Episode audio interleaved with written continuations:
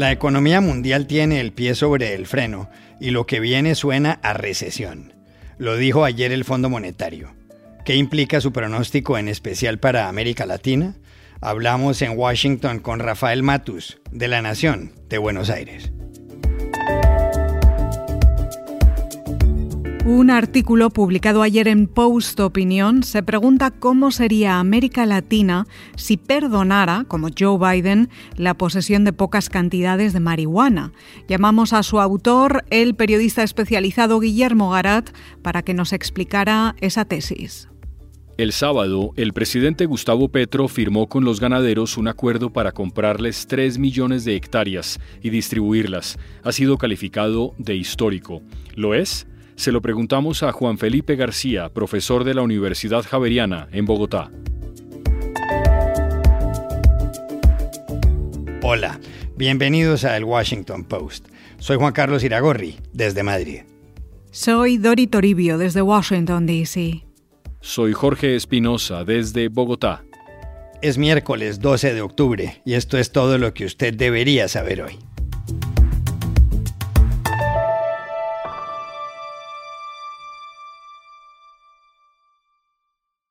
El futuro en materia económica parece complicarse. El pronóstico lo hizo ayer en Washington el Fondo Monetario Internacional, en su acostumbrado informe que lleva por título Perspectivas de la Economía Mundial. El asunto no se ve fácil ni a escala mundial ni en lo que se refiere a América Latina. El informe dice, por ejemplo, que si la economía global creció un 6% el año pasado, este año crecerá el 3,2% y el próximo el 2,7%. Según el Fondo Monetario, y esto afecta a todos los habitantes de la Tierra, la economía de Estados Unidos crecerá este año el 1,6% y el próximo solo el 1%, la de España en 2023 el 1,2% y la de Francia el 0,7%. El economista jefe del fondo, Pierre Olivier Gourinchat, dijo ayer que las tres economías más grandes del mundo, la estadounidense, la china y la de la zona euro, seguirán estancadas que en resumen lo peor está por llegar y que para muchas personas 2023 se sentirá como una recesión. The three largest economies, the United States, China, and the euro area, will continue to stall. In short, the worst is yet to come, and for many people, 2023 will feel like a recession.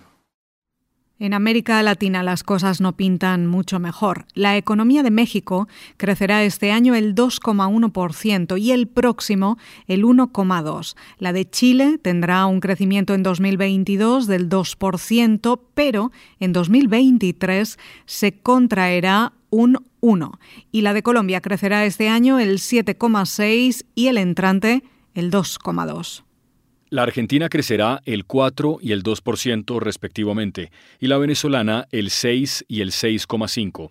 Pero la inflación en Argentina será este año del 72% y la venezolana del 210%, repito, del 210%, un porcentaje que según el Fondo Monetario caerá al 195 en 2023. ¿Cómo interpretar todo esto?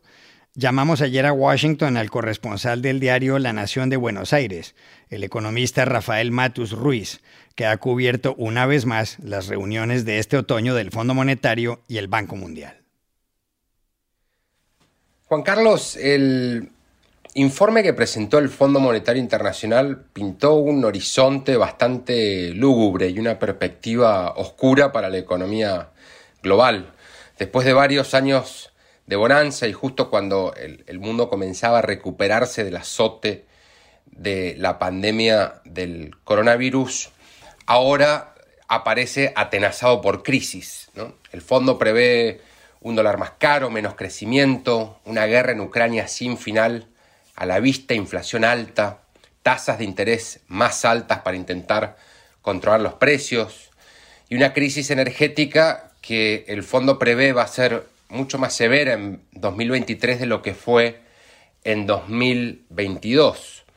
Eh, como vos bien decías, el economista jefe del fondo, Pierre Olivier Gorinchas, lo sintetizó de una manera bastante cruda. Dijo que lo peor está por venir. Para muchas personas 2023 se sentirá como una recesión. el mundo se va a mover en contra de América Latina. Eh, la región, a la par de lo que ocurre con el resto del planeta, va a crecer menos, va a tener que lidiar con eh, el flagelo de la inflación, que es el gran problema que enfrentan hoy por hoy eh, los gobiernos, con el agravante de que en la región ya viene desde hace mucho tiempo estancada y la inflación genera un impacto muy muy duro en los sectores más vulnerables, en, los pobres y en los indigentes eh, de América Latina. Es un panorama bastante eh, desalentador que anticipa meses muy muy difíciles para todos los países.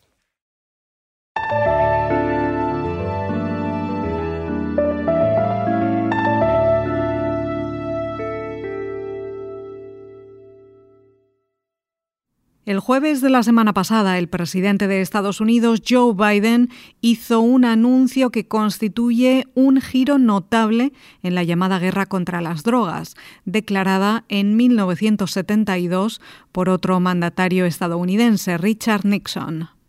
Ese día, Biden dijo que indultará a los condenados por delitos simples de posesión de marihuana y les pidió al secretario de Salud y al fiscal general que inicien el proceso para retirar al cannabis de la lista de sustancias más peligrosas como el LSD. Biden subrayó que, tal como lo había dicho en su campaña, nadie debería estar en la cárcel por usar o poseer marihuana y que los antecedentes penales por marihuana han hecho que muchas personas no puedan acceder a un empleo, a una vivienda o a una educación. As I said when I ran for president, no one should be in jail just for using or possessing marijuana. It's already legal in many states, and criminal records for marijuana possession have led to needless barriers to employment, to housing, to educational opportunities. En su intervención, el presidente de Estados Unidos señaló que la marihuana es legal en varios estados del país. Lo es en 37 de los 50 con fines medicinales y en 19 con fines recreativos. La medida de Biden favorece a unas 6.500 personas a escala nacional. En América Latina, algunos han empezado a preguntarse cómo sería la región con una medida similar. Les doy un dato. Aquí en Colombia, el número de encarcelados por alguna ofensa relacionada con drogas se incrementó en un 289% entre 2001 y 2015. Pero no solo eso, Espinosa. En México, entre 2006 y 2012, fueron detenidas por posesión de cannabis 300.000 personas. En esa época, uno de cada diez encarcelados lo estaba por violaciones a las leyes antidrogas. En Post Opinión, la sección de columnas en español de este diario, The Washington Post, el periodista uruguayo especializado Guillermo Garat escribió un texto preguntándose cómo sería América Latina si perdonara la posesión de marihuana, lo llamamos ayer. Hacer futurología en periodismo es un pecado capital. Sin embargo, por la magnitud del fenómeno, me atrevo a, imaginar una América Latina donde la posesión de marihuana no, sea un delito ni sea perseguida por las policías, porque muchas veces no es delito el uso, eh, pero sí la posesión o la posesión queda en un, en un gris oscuro del que algunas fuerzas de seguridad se aprovechan. Y esto es particularmente sensible poblaciones más bien periféricas, por ejemplo en Buenos Aires el 91% de las 2.000 detenciones que hubo en el año 2020 a causa de simple posesión de marihuana fueron descartadas por, por la justicia. Em, esto quiere decir que la policía está utilizando sus recursos, sus recursos que son muy finitos y escasos, en perseguir no delincuentes, digamos. ¿no?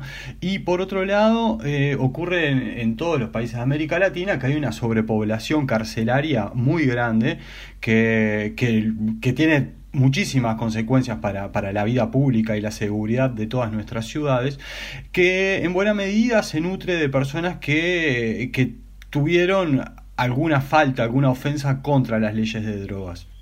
Esto es muy claro en Brasil, Por ejemplo, entre 2005 y 2013, la cantidad de presos por delitos de droga aumentó 345%. Eh, se estima que más o menos el 20% de la población carcelaria en América Latina tiene que ver con delitos de drogas y eh, la tasa sube muchísimo más dependiendo del país, este sube hasta el 60-70% entre las mujeres por este tipo de delitos que los estados están persiguiendo desde hace 20 años con un celo muy particular. Entonces una América Latina que no penalice la tenencia de marihuana probablemente sea una América Latina más segura, que utilice con más eficiencia sus recursos eh, humanos destinados a la seguridad y una América Latina que le dé más oportunidades a los que menos oportunidades tienen, que son quienes terminan lamentablemente muchas veces en la cárcel.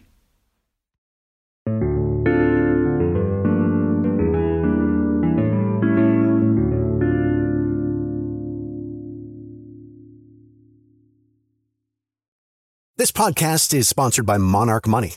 Are you saving to reach your financial goals? Reaching those goals isn't just about getting more money, but by managing what you have. And the best way to manage your money? Monarch Money. Monarch Money is a new kind of finance app that's intuitive, powerful, ad-free, and takes the headaches out of budgeting. Try it free when you go to monarchmoney.com slash podcast. Monarch puts all your accounts, investments, transactions, and finances at your fingertips. With a complete view of your finances, you'll gain insights on your spending and find new ways to save. Plus, Monarch lets you customize your dashboard, collaborate with your partner, set custom budgets and goals, and track your progress toward them. See why Mint users are turning to Monarch Money and loving it, and why the Wall Street Journal named Monarch Money the best budgeting app overall. Get a 30-day free trial when you go to monarchmoney.com slash podcast. That's M-O-N-A-R-C-H money.com slash podcast for your free trial. monarchmoney.com slash podcast. Hace cuatro días, aquí en Bogotá, el presidente Gustavo Petro y el presidente de la Federación de Ganaderos, Fedegan, José Félix Laforí, firmaron un acuerdo sin precedentes por sus implicaciones para la paz y la justicia social. El acuerdo tiene otra implicación y es que Petro y Laforí han sido feroces adversarios políticos. Petro es el primer presidente de izquierdas de Colombia. Laforí es muy de derecha y su esposa, la senadora María Fernanda Cabal, es de derecha radical. Lo que dice el acuerdo es que los ganaderos le venderán al Estado 3 millones de hectáreas para que sean distribuidas entre los miles de personas que no tienen tierras era algo que se había establecido en el acuerdo de paz firmado con la guerrilla de las FARC en 2016. Colombia, un país de 50 millones de habitantes, es uno de aquellos con mayores desigualdades. Por ejemplo, el 1% de la población es dueña del 81% de la tierra. Actualmente hay 55 millones de hectáreas de tierra trabajable. El sábado, Petro y Laforí firmaron el documento donde consta que en el precio de la compraventa se tendrá en cuenta el avalúo comercial. Dos días antes, la ministra de Agricultura, Cecilia López, habló ante los periodistas. En nombre del Gobierno Nacional, en nombre del señor presidente Petro, quiero decirles que hemos llegado a un acuerdo total y este es un acto histórico empieza y arranca el tercer componente de la reforma agraria. El lunes, José Félix Laforí explicó en RCN Radio que Fedegan no es propietaria de tierras, aunque en Colombia hay 39 millones de hectáreas dedicadas a la ganadería, pero que tendrá una tarea en todo lo acordado. Fedegan lo que va a ser es un gran facilitador del gobierno para que aquella zona que quiere intervenir el gobierno pueda identificar a aquellos ganaderos que en una economía de mercado estén dispuestos a venderle al gobierno de acuerdo a las reglas de juego que el gobierno fije. El gobierno es el que compra y el gobierno es el que dice cómo va a pagar y a través de qué instrumento va a pagar. Por consiguiente, Fedegan lo que sí puede hacer es identificar a los ganaderos en las diferentes zonas que estén dispuestos a acogerse a los términos de compra que el gobierno establezca. Como quiera que sea, ¿es realmente histórico este acuerdo? Llamamos ayer a Juan Felipe García, director del Departamento de Filosofía e Historia del Derecho de la Universidad Javeriana en Bogotá.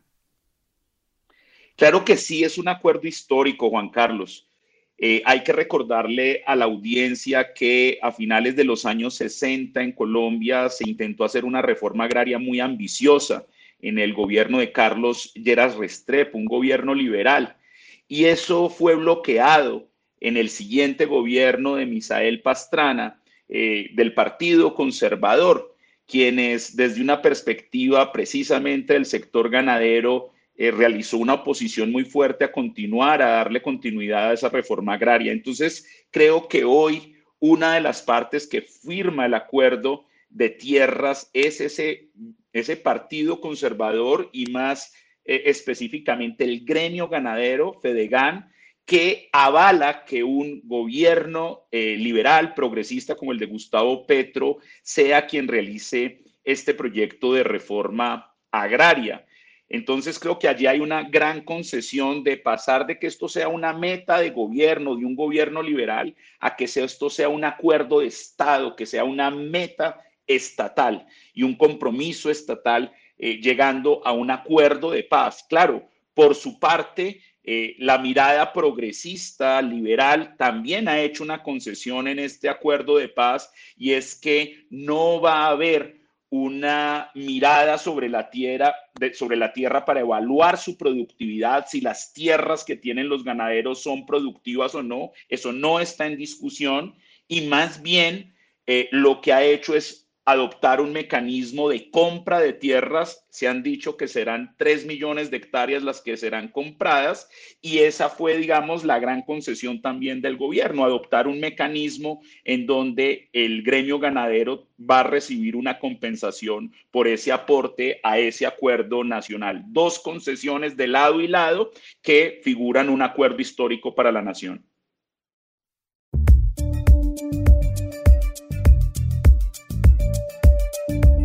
Y estas son otras cosas que usted también debería saber hoy. Venezuela perdió ayer su asiento en el Consejo de Derechos Humanos de las Naciones Unidas al no conseguir los apoyos suficientes para su reelección. Obtuvo 88 votos de los 97 necesarios. Las dos vacantes para América Latina y el Caribe las ocuparán Chile con 144 votos y Costa Rica con 134. Venezuela entró en 2019 en el Consejo, integrado por 47 países elegidos por un periodo de tres años. Organizaciones como Human Rights Watch pidieron en los días previos a la votación que no se respaldara a Venezuela debido al historial de represión del gobierno de Nicolás Maduro. Los países del G7, el grupo de las siete mayores economías del mundo, acordaron ayer seguir brindando apoyo militar, financiero, humanitario y diplomático a Ucrania durante el tiempo que sea necesario. En una reunión virtual de urgencia, en la que también participó el presidente ucraniano Volodymyr Zelensky, los líderes del G7 condenaron los recientes ataques rusos con misiles contra Ucrania, subrayaron que las agresiones contra la población civil constituyen crimen de guerra y aseguraron que el presidente de Rusia, Vladimir Putin, y los responsables deberán rendir cuentas. La NASA confirmó ayer que la nave espacial DART, que impactó deliberadamente contra el asteroide Dimorphos el 28 de septiembre, logró desviar la trayectoria de ese objeto ubicado a unos 11 millones de kilómetros de la Tierra. El asteroide redujo su órbita en 32 minutos, bastante más de lo esperado. La directora de la División de Ciencia de la NASA, Lori Glaze, dijo que la humanidad ha cambiado el movimiento de un cuerpo planetario por primera vez en la historia. For the first time ever, humanity has changed the orbit of a planetary body. La NASA concluyó que la primera prueba para defender a la Tierra de potenciales amenazas futuras fue todo un éxito. Y aquí termina el episodio de hoy de El Washington Post, El Guapo. En la producción estuvo Cecilia Favela.